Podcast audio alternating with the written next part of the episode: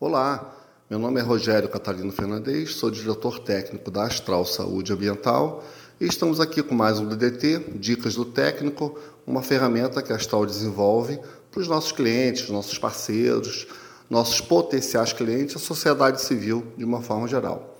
Bom, o tema de hoje a gente vai falar sobre formigas.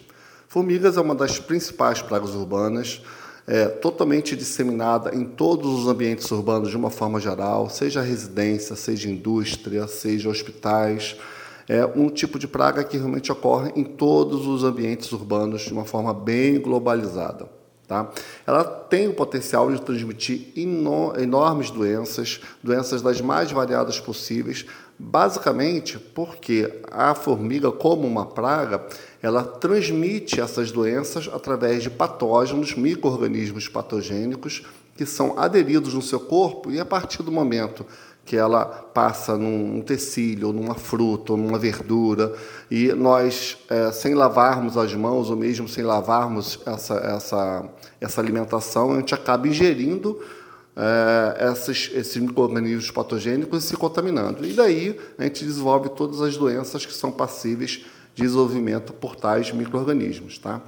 É importante falar que a formiga é um inseto social, como por exemplo as abelhas, e por ser um inseto social, ela tem grupos de indivíduos com a mesma função dentro do formigueiro. Então, por exemplo, a gente tem o operário, que na maioria das formigas também faz o papel do soldado. Né? É, esse indivíduo, o operário, é aquele que busca alimento, procura alimento e que alimenta os outros indivíduos da colônia. Tá? E o soldado, obviamente, que, como falei, por vezes é o mesmo indivíduo que o operário, ele é responsável pela segurança do, do formigueiro. Além disso, a gente tem os reis, as rainhas, que são responsáveis pela reprodução da colônia, ou seja, é, essa colônia ela, ela é, é, mantida né, de uma forma crescente, com, sempre com indivíduos novos, é, a partir da fecundação da fêmea, que é a rainha. E aí a rainha, sim, vai produzir ovos férteis que vai é, dar origem a outros indivíduos da colônia, como os operários, soldados, reprodutores de substituição, que são futuros reis e rainhas de novas colônias, e assim vai. Tá? Bom, nesse aspecto específico da alimentação da colônia, isso é um ponto importante com relação à sua biologia, é, a formiga, o operário ou a operária, é, que são normalmente fêmeas estéreis, ela vai buscar alimento, encontrar esses alimentos, ela vai digerir esses alimentos e vai regurgitar, ou seja, fazer o que nós chamamos de trofalaxia, passagem de alimento boca a boca para todos os demais indivíduos da colônia. Então, é o operário que busca alimento, é o operário que encontra alimento, que digere esse alimento e que alimenta o restante da colônia. E por isso, obviamente, a quantidade de operários dentro da colônia é uma quantidade muito maior de indivíduos é, que realmente têm essa responsabilidade importantíssima na colônia.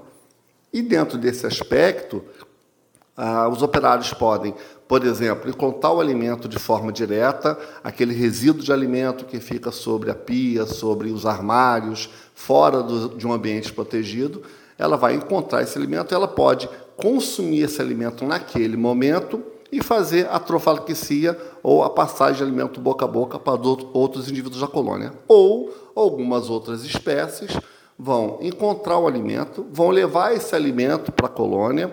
No formigueiro, eles vão fazer um substrato com essa colônia. Esse substrato vai ser inoculado um fungo que normalmente a rainha carrega no seu corpo.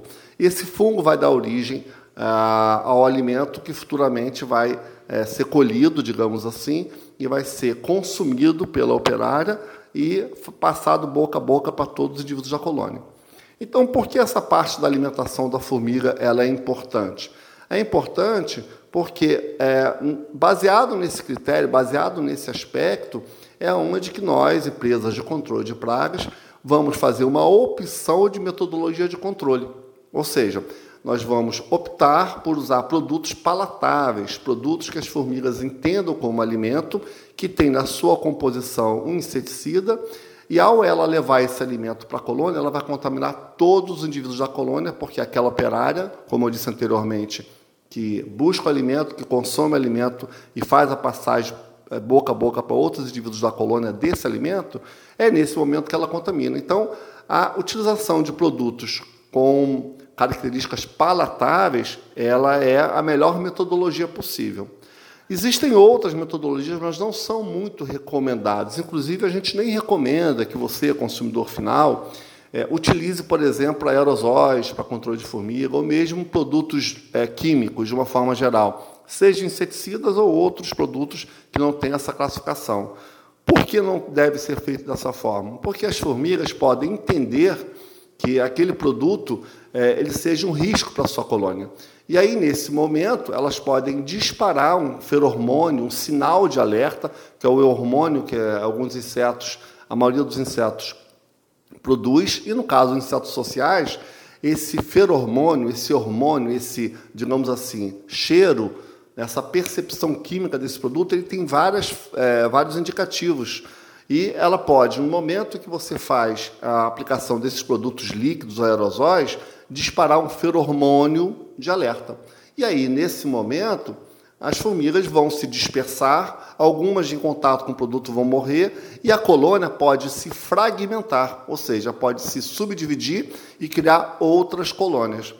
Então, normalmente, quando você utiliza essas técnicas, como o uso de aerosol ou uso de é, produtos líquidos, você tem o potencial ou a possibilidade de fragmentar a colônia e normalmente não é uma boa, não é recomendável, digamos assim.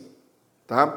Então, é importante a gente entender esse aspecto. E, logicamente, se as formigas se alimentam de fragmentos e resíduos de alimento, questões relacionadas à higienização, questões relacionadas a asseio, a evitar a oferta de alimento, é uma ótima dica para atitudes preventivas. Bom, é, existem alguns mitos, engraçado que a gente escuta isso falar desde pequeno, e tem pessoas que realmente acreditam nisso, que é, comer formiga faz bem para os olhos. Bom, é, eu enxergo muito bem, eu nunca comi formiga.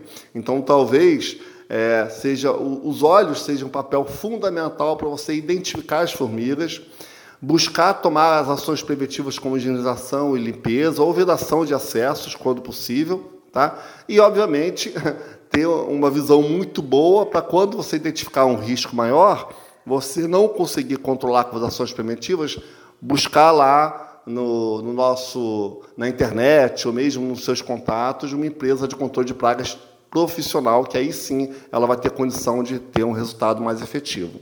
É, com relação à questão de unidades, a gente tem no nosso site, que é astralsaudeambiental.com.br, é, a possibilidade de você que está interessado no nosso trabalho ou conhecer a nossa empresa, achar uma unidade mais próxima da sua residência ou da sua empresa.